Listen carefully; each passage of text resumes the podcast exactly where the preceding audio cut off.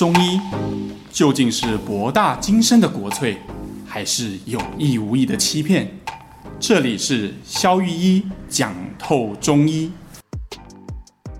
Hello，大家好，我是肖玉一。Hello，大家好，我是尚。今年呢，年末大家会有没有局特别多，然后就要吃特别多的饭，然后或是喝特别多的酒水，然后这时候呢，就会发现说，啊，好像吃饱之后就开始腹胀，有没有？然后有些人会严重到会想要去拉肚子。或者是说，反而有些人可能是甚至就是肚子一直很硬、很胀痛这样。嗯、我们今天就来聊一下腹胀这件事情要怎么办呢？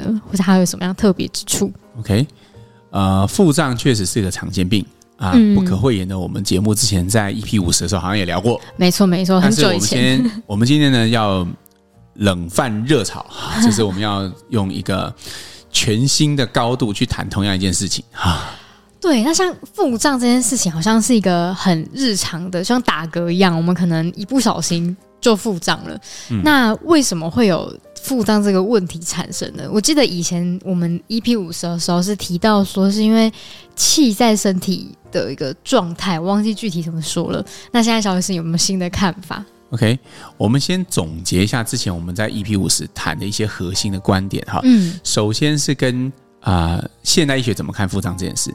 好，比如说我们吃的东西，消化道是一条单行道，所以从嘴巴吃进来，然后经过食道，然后到胃，然后到十二指肠，然后到小肠、大肠，然后肛门排出，这个过程是单行道。嗯，那为什么会胀呢？它就跟塞车的道理一样嘛，就是在这些从口腔到肛门的这整段的过程，如果有地方是塞住的，它停留时间过长。嗯那么，比如说你本来从台北到桃园只需要四十分钟，但是现在停留时间过长，变一个半小时，那就是塞住嘛，哈，就食物在那边停太久的时间。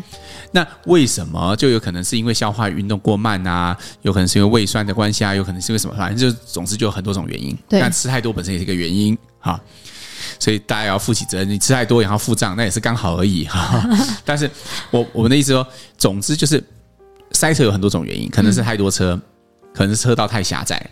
也有可能是呃流速瞬间太快，嗯、所以你看我们不是有那个匝道管制吗？哦，对对对对，一次放三台车要在红灯，然后一直放三台车要又红灯，慢慢慢慢出去，慢慢慢慢跟一次挤上去就会有完全不一样的感觉嘛。对，所以这大概是我们在 EP 五十谈的现代医学部分。中医的话，我们大概都是谈以气为主的。嗯，这边我们不再重复，基本上就是呃一个气滞的现象造成的。嗯啊，气跟功能性有关。如果你有这对这段有兴趣，你可以回去听 EP 五十，对吧？好好好。大概用一分钟把这个之前的核心观点讲完了。我们今天要把这个东西上升到一个新的高度，就是我们应该用怎么样的，应该用什么样的方式去去 approach，或者说去啊、呃、看待这这个腹胀这件事情是有效的。什么意思？什么叫做有有效的看待腹胀这件事情？就比如说。呃，我先提吧，比如说现代医学啊，在呃现就是西医的内科哦，如果是西医的内科医生，都会知道一套就是关于症状分析的标准。比如说我们讲腹胀当成一个症状，我们要分析这个症状。嗯、那这套标准呢，以前那个内科教授教我们，这叫 LQQ Opera 哈，Opera 就是歌剧那个字哦，前面就加 LQQ，不是 LKK，我是 LQQ。我刚才想说怎么跟那个词很像？对对对，对，好。那它是这样的，比如说我们讲的是腹胀，嗯，那我们就要看第一个 L 代表的是 location，意思是腹胀的 location 在哪里，就是它的位置在哪里。比如有些人是上腹胀，有些人是下腹，好，那有些人是肚脐旁边胀，对，有些人是下腹胀，那这当然会给医生不同的诊断，比如上腹胀有可能会是呃胃的问题，嗯。啊，上腹胀如果偏向肋骨，有可能会是情绪的问题，嗯。啊，那。呃，中间肚子的部分可能是肠子的问题啊，那下腹有可能，甚至有可能是生殖、泌尿系统，甚至是月经相关的问题。所以不同位置想会有不同的诊断标准嘛。所以这是第一个维度，就是 L location 好，那第二个就是 Q，第一个 Q 它指的是 quality，quality 形态，它指的是痛的那个形值哦，形质。比如说有些人他的痛是刺痛，哎，突然间不痛，他就一突然间刺一下。哦，所以有些人是压痛，有些人头痛也是这样嘛，突然间抽一下，可是不抽的时候没事。可是有些人是钝痛，那个痛是持续的，嗯，但是他是一直都闷闷的，也没有到很痛。你问他零到十分，如果十分是你想象的最痛，他可能就是一两分，可是持续闷闷不会断哈，嗯，对吧？那这当然暗示的不一样的疾病啊。如果是抽痛什么，可能是跟痉挛有关，但是如果是呃钝痛，它有可能就是和，比如说它可能是胃酸啊，或者是真的是纯粹是胀气问题，比较像是这种钝痛，嗯，对吧？这是，然后你的疼痛指数是几分啊？这也很重要嘛。痛到到地上打滚，可能你胃已经穿孔了嘛。但是如果你是闷闷的，可能就是胃酸跟胃胀的问题，对，对吧？这个也是一个很重要的 quality 哈。第三个 Q 就是 quantity，它的意思是呃量或者是频率，比如多久痛一次哦，然后持续多久之类的。因为比如说一个痛，如果是哦这一次第一次发生，嗯哦，然后你刚刚。啊，就是比如说这个是第一次发生，或者是他已经连续痛了很很多年了，哦，常常在发生，大概每个礼拜痛两次，哦，那这个会给我们完全不一样的感觉嘛？对，前面那个可能是急性肠胃炎，后面这个其实有可能就只是呃呃，后面这个就可能是胃溃疡，哦，慢性胃痛，慢性胃炎，对吧？哦，我们之前都做过这相关的主题，对对对对，对，对吧？OK，这是第三个 Q，后面是 opera 的部分，O 就是 onset，onset，onset 就是它是怎么开始的？怎么开？怎么开始？对，一个一个疾病是怎么开始？比如说。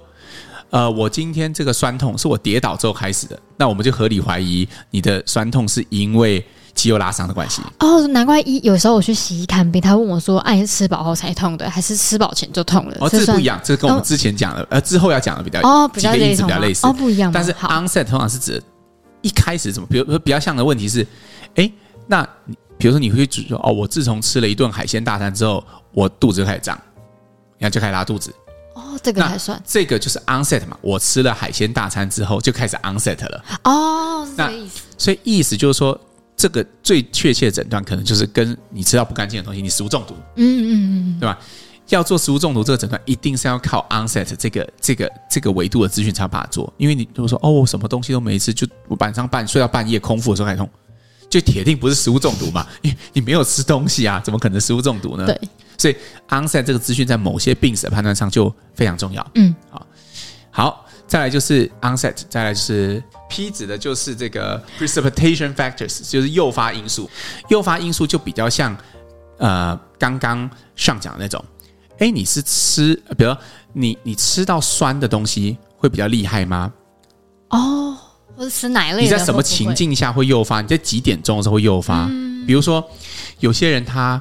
我呃发烧，可是只有晚上发烧，然后这就很奇怪，嗯，或者是诶，有些人发烧，但是他是隔天发烧，这个都会给同样都是发烧这件事，他都会给医生完全不同维度的资讯。比如晚上发烧，很可能是跟一些淋巴或者是血液疾病有关，嗯，他们特色就是晚上会有盗汗的现象，嗯。但是白天流汗那是另外一件事，嗯，所以诱发因素是非常重要的，嗯，好，那再来就是加重跟缓解因子，就是 exaggerating factor 跟 relieving factor，就是一个是加重，一个是缓解，这是一对，这比较像上刚刚讲的，就是哦，你你吃什么东西会加重？比如说胃酸的人，他可能吃了甜的东西会加重，嗯，啊，他吃饱饭会加重，对，还是饭前会加重？有时候我们可以用吃饱饭、饭后或饭前来看。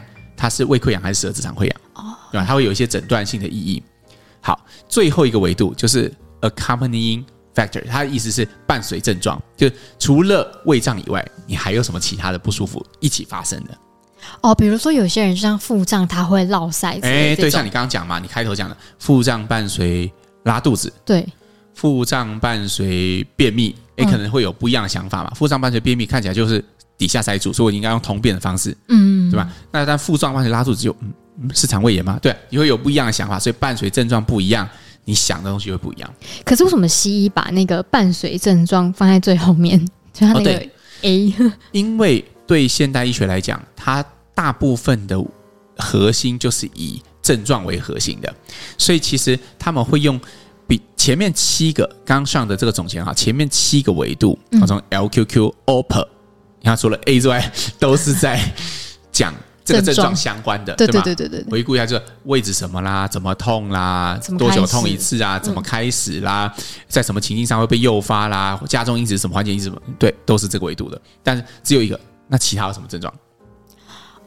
所以他们就是比较专注在治疗单一一个问题。他们不是专注在治疗单一问题，他们也会想到是什么其他的问题。但重点是他们在 approach 会在理解看这个疾病的时候，他们会用这个角度去看。嗯，好，那我就为什么要特别去讲一这一大段，就是因为中医就倒过来，我们就从第八个维度开始看。哦，对耶。我们通常讲说中医是比较整体的嘛，所以我们在看脏器的时候，通常我第一个就会先往后退。嗯。就像有些人啊，他的那个头贴啊，赖头贴看起来是个美女嘛，对吧？然后你看到本人的时候，你可以往后退嘛，看他整个人怎么样嘛。那、嗯、啊，有时候你就会有一些惊人的发现嘛，就是会打破你本来对他的想象嘛，对不对？对对对对对。那有些人他是背后是觉得很不错嘛，然后转过来你会觉得突然间有一种惊喜感嘛。哦、那有可能是惊喜，有可能是惊吓嘛，就是看结果是什么。哦、但总之。更多维度资讯进来会改变我们对一件事情本来的认知，这是重点。好，那我们如何让更多讯息进来？就是我们会往后退，嗯，好像摄影机 zoom out 一样，看更多，看更整体。这个是中医看病的第一个维度，嗯，是西医看病的第八个维度，但是我们看病的第一个维度。刚上我们我跟上在讨论在准备这集节目的时候啊，我他本来就是说他从网络上收集到一个资料嘛，就是关于说，哎，是不是腹痛如果喜欢别人就喜欢按压的。会觉得是比较虚症的，对对对，软软硬的，好不喜欢人家按的，是实症，是实症。嗯，然后或者是怎么样的痛是实症，比如说肩痛啦，或者是刺痛会比较像实症，然后钝痛闷痛会比较像虚症。嗯，然后比如说打嗝的是比较怎样，放屁也是比较怎样，就是这些其实都会挤在前面七个维度里面，哦，对吧？嗯，其实所谓按压比较好，什么？其实就是跟。加重跟缓解因子有关吗？对对对对，你会发现，如果你看中医的角都在前面七个维度，其实你根本就不是用中医的角度在看，是用西医的 LQQ Opera。对，但是中医的角度其实就第八个伴随症状是什么？那像回到腹泻的话，如果我们就是用这个第这个伴随症状这个维度来看的话，会跟之前就用比如说用西医的角度看有什么样的差别？今天如果腹胀只是。我这样说好了啊，腹胀如果只是啊、呃、天上的一颗星星，它可能就只是猎户座的腰带，对吧？但是我，我会形容，但是我们往后退，不不要只用天文望远镜 focus 在那一颗星星，而是我们往后退看整个星空的话，你就会发现哇，原来有看到腰带其实是三颗，然后再往后退啊，其实它只是猎户座的腰带，它有头嘛，有身体。好，那你从这样就可以辨识说啊，这是猎户座。嗯，我们对它的理解会上升一个层次。嗯，同样的，看病也是一样。如果你只看腹胀一个症状，哇，你就只会挤在哦，腹胀什么时候会加重，什么时候会缓解，胀在哪里，什么时候开始胀的，呃，吃完东西开始胀吗？什么东西？那如果你看伴随症状，就会有一种跳脱的超然的感觉。哦，怎么说？比如说腹胀是一个症状。嗯，我通常会问患者，你便秘还是腹泻？因为这两个就差蛮多的。对。因为如果你是便秘伴随腹胀，哦，那就是可能的原因就可能是比较偏向实症嘛。对，如果加上肚子很硬，又加上脉在右手，我们前面有讲过这些讯息嘛。对对对，对，那就可以辨别为哦，它是比较偏实的，我们可能用清法或者是下法的方式，嗯，消导出来就好。嗯，但是如果它是比较偏虚症的，比如说它是呃腹泻加腹胀，然后加流口水。哦，流口水，你看水液，我们以前有讲过嘛，水液往外大量流出，不管是腹泻还是口水啊，睡觉的时候一滩哈，或是午睡的时候桌上有一滩，对对对对对，那个都是水液没有办法控制在里面，那这本质上是一种虚症。嗯，这个在《伤寒论》里面讲，呃，腹满而痛食不下，自利肾，好，意思就是说。平常它的伴随症状就是这样，你看我们中医从几千年前就这样开始看病的。嗯，腹满就是腹胀嘛，痛腹痛嘛，食不下食欲不振嘛，嗯，对吧？但是他已经把这些东西连起来了。然后自利益盛就是自己没事就在拉肚子，哦，这个就是虚症。哦，他是用伴随症状凑在一起观察这个人。A 加 B 加 C 加 D 加 E，然后总共加起来它是什么？这样的角度，所以这个角度就是所谓的伴随症状嘛。如果从刚 LQQ Opera 来看。而这就是中医一个很独特看病的角度。我们不是因为腹胀所以怎么想，我们是因为一群症状加在一起所以怎么想。哦，我们看到不是一颗星，是一个猎户座。但我蛮好奇的，因为像中医从一个一堆伴随症状，然后组成一个拼图嘛，类似这样，就是拼图一块，然后变很多块。那如果这时候脉象跟那个复诊给你完全不一样的伴随症状的资讯的话，那怎么办？哎，这有可能啊，这有可能，对不对？你收集的资讯越多，互相冲突的资讯也越多。哦，我们回到刚刚星空比喻的那个例子嘛。其实，如果你很假设，因为有些星星我们之所以看得见，有些星星之所以看不见，其实跟它的明暗程度有关，嗯，对吗？所以，如果假设你有一双天眼，就是再暗的星你都看得见，其实你反而看不到猎户座。哦，因为它会有超多亮亮的东西，因为其实可以连线的那些星星都是比较亮的星星。对对对。但是如果你连暗的星星，好死不死，你的眼睛特别尖，你都看得到的话，那么你就没有办法看出，因为你看起来的天空就会过于凌乱。嗯。好，所以它一定需要一个过程，就是你决定哪颗星星比较亮，你要把它捡起来；然后哪些星星比较暗，你要把它丢掉。哦，这就是这一个筛选资讯的过程。就像刚刚上讲的，我们收集到很多互相对立，有可能是同向的资讯，也有可能是反向或互相冲突的资讯。但是在整个辩证的过程中，我们需要做的就是去收集那些我们认为的资讯，然后去排除那些我们认为的杂讯。哦，所以医生最重要的点就是在于怎么样过滤、拣选自己觉得重要的资讯嘛？对啊，我们举刚刚腹胀的例子，假设一个患者腹胀，呃，患者不见是整套整套的啊，嗯，比如说 他如果对啊，比如说他如果是腹呃，就是腹胀加拉肚子，嗯，诶，这看起来像是个虚症的嘛，嗯，诶，可是他没有流口水，他上面是不是寒症？他反而上面口很干，嘴巴还破了，然后脸上还长痘痘，还睡不好，哎呦，糟了。这下他就有互相冲突的资讯嘛？对。那这时候我们就要下一个判断：这些互相冲突的资讯是有意义的吗？它是可能有某部分是真，某部分是假。我们选择相信上面还是下面？嗯啊，它这里热还是寒？或又或者两边都是真的？我们要同时处理。所以这种角度是我们决定哪颗星星是比较亮的，哪颗星星是应该排除的的一个连线过程。嗯，那你连出来的形状就有可能完全不一样。这就是所谓中医在辩证的这个过程，在思考的事情。哇，我说我们今天突然从那个腹胀聊到，就是医生看诊的那个，算是一个精髓吗？对，就是、嗯、呃，很多人可能觉得，我自己觉得啦，哈，就是在呃网络上很多的卫教文和真正的中医师在临诊看病，那个中间最大的区别就是这个，就是说网络上的东西通常要直接对应二分法。因为比较好理，能够理解，理解对，软的就是什么，硬的硬的就是什么。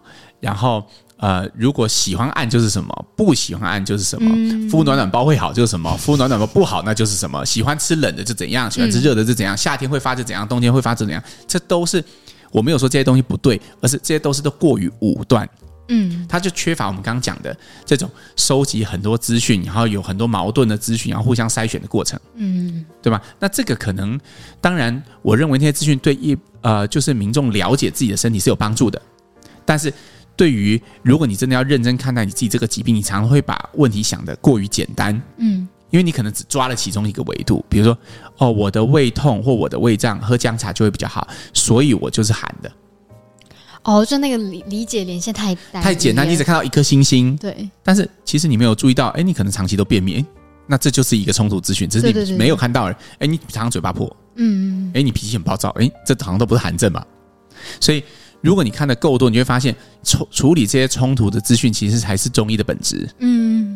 好，突然觉得蛮特别的，因为我们没有想过说从一个腹胀可以聊到说中医临床看病的一些很精髓的心法，我觉得这也蛮重要的，因为我们平常很容易，应该说学习的进程啦，就很容易就是在看一个问题点，或是说，比如说，我觉得人这跟人之间的那个冲突关系也是，我们很常问说你为什么生气，嗯，他一直问一个点，那他其实可能那个人伴随着其他问题，我们没有去发现，我觉得也有一点像这样的感觉。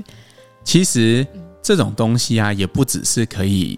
这种视角，整体观的视角，也就是我们不是看一颗棋，而是看一盘棋。一盘棋，对对对。这种视角也不是只能用在中医。嗯，你看嘛，比如说我们节目最喜欢谈的，比如两性关系，也是这样嘛。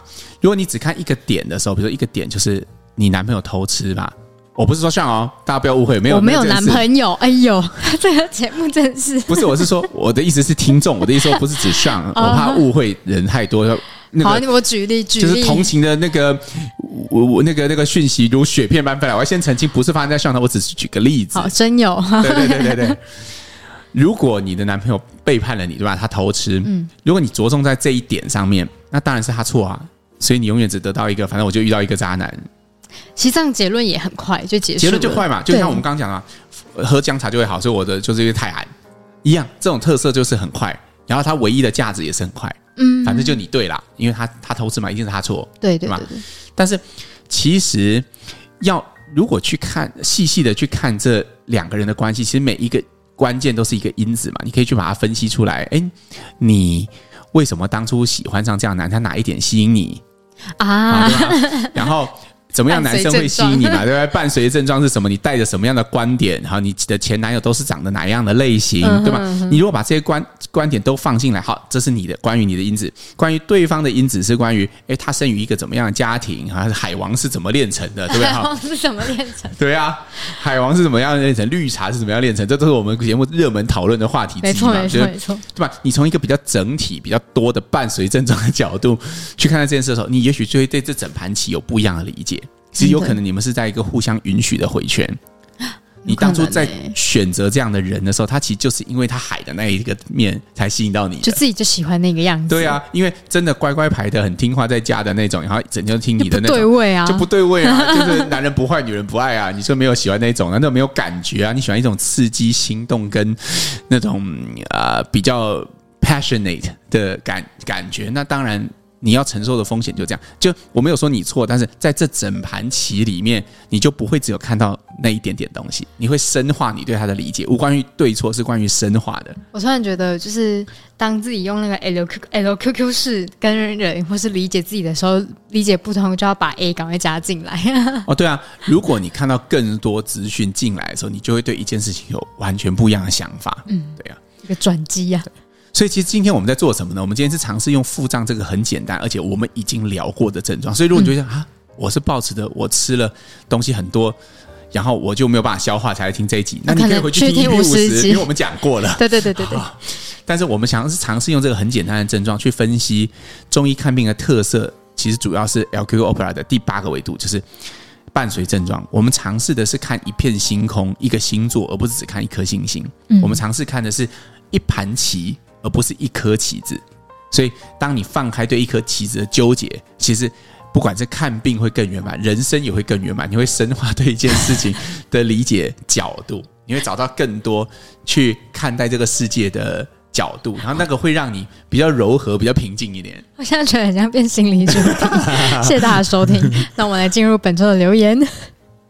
好，我们希望我们的留言就来来来一个就是 A 式的看法，就是。整体观的回法哈，好，第一个留言就问说，想问子宫肌瘤是每个女生都会有吗？呃，答案是不是？这个没有什么整体回法，就是因为 子宫肌瘤的盛行率非常高，但是不是每个女生都有。嗯，对对对，这个是很很确切的。对，然后有一个蛮特别的一问题，他就问说，为什么他的眼下，而且是黑眼圈那个位置会出汗呢？哎，好酷哦，这边会出汗。嗯哼嗯哼哼，他问为什么？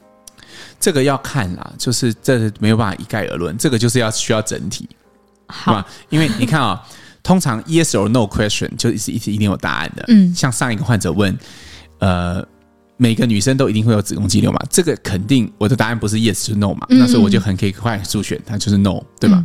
然后盛行率你可以上这个 CDC 的官网去查，应该是有的。但是啊。呃那个这个问题是关于为什么的，通常关于为什么啊，就比较大，是不是？这个原因是什么啊？这种问题就什么什么什么啊？这种就是 就是都没有办法一概而论，好，对吗？对，所以这个就是需要一个更多的 accompany factor，就是它的更多症状是什么？你眼睑出汗只是一个单一症状嘛？从刚刚我们学到的角度来看，伴随症状，你的伴随症状是什么呢？对吧？除了一直围着眼睑，你看眼睑就是一个 location 嘛，出汗就是一个症状嘛。对，对对，我们现在只有这两个维度的资讯。对，首先其他资讯是：哎，你什么时候会发作？每天吗？整天？就是前面的。最重要是你整个身体的状况如何？你的脉象如何？你的肚子是软的还是硬的？你的排便如何？你的水液代谢的快慢如何？这个其实是你去看中医的时候，他才有办法去告诉你到底发生什么事。好的，好，本周的最后一个留言呢，蛮特别的。他说呢，想要问呢，中医师对于成瘾症戒断的那个状况可以怎么样处理？因为他自己的家人曾经有那个酒精的成瘾，当初为了戒断这个酒精的部分呢，他有去看那个精神科、身心科啦。但目前呢，已经过了五年，成瘾已经完全的戒除。嗯，但是呢，反而变成呢，对安眠药很依赖，感觉好像把酒换到安眠药，他觉得这样很无奈。我觉得，首先把酒换成安眠药是一个前进，你要先看到这一点，因为酒精其实对身体的伤害绝对比安眠药来的大。嗯，确实，很多人是反过来认知的，他觉得酒至少不是药，但是其实酒对于肝功能的伤害啊，或是对全身性的伤害，其实远大于药，因为药其实是可以精密剂量控制，酒不行。嗯，对，所以其实这个是很重要的前进。首先你要先接受这个确实是一个前进，嗯，因为看起来你觉得这个是不是前进，但这个确实是前进，这第一。第二就是呃。要找到根本的原因，就是呃，这种比如说失眠啦、啊，这种类似比较像身心方面的症状，它一定是有原因的。嗯，呃，不管是酒精或是药物，如果从机转上来看，它都是借由麻痹中枢神经来让你达到放松跟睡觉的效果。嗯，不管只是程度的呃大小跟力道大小的不同而已，但是。你刚开始睡着是呃，刚开始睡不着是因为什么造成的？是因为常年的工作压力、某个特殊的事件、亲人离世，还是什么样压力？你睡不着的时候，那些跑过你脑海的资讯都是什么？其实我蛮鼓励这一群患者真的有想要完全，因为。就像你看到，你把依赖从酒精移转到药物，还是在生理的层次上面。对，我觉得这种往往要拉出一个新的高度来看，到底是什么造成你到底担心的东西是什么？嗯，而这些东西其实才是解决问题根本的方法，不然你就会依赖一个新东西。我假设你来吃中药，然后之后你吃中药就可以睡，然后它又有前进了，因为至少不是化学药物，嗯，不会成瘾。嗯，好了，然后还是断不掉啊，那不是一样吗？嗯。所以问题没有解决，对，问题没有解决，所以这个事情是要看根本的，不是在它其实是一种向内看的过程，而不是向外。就是鼓励你向内观整体，对。那我听起来问问题的方式，它不是他，对吧？感觉对，对嘛？所以其实有时候有一些东西不是你能解决的，这是他的议题，所以，你也要接受。对，就是这样。好的，本周的节目就到这边，我们下次再见啦，拜拜拜。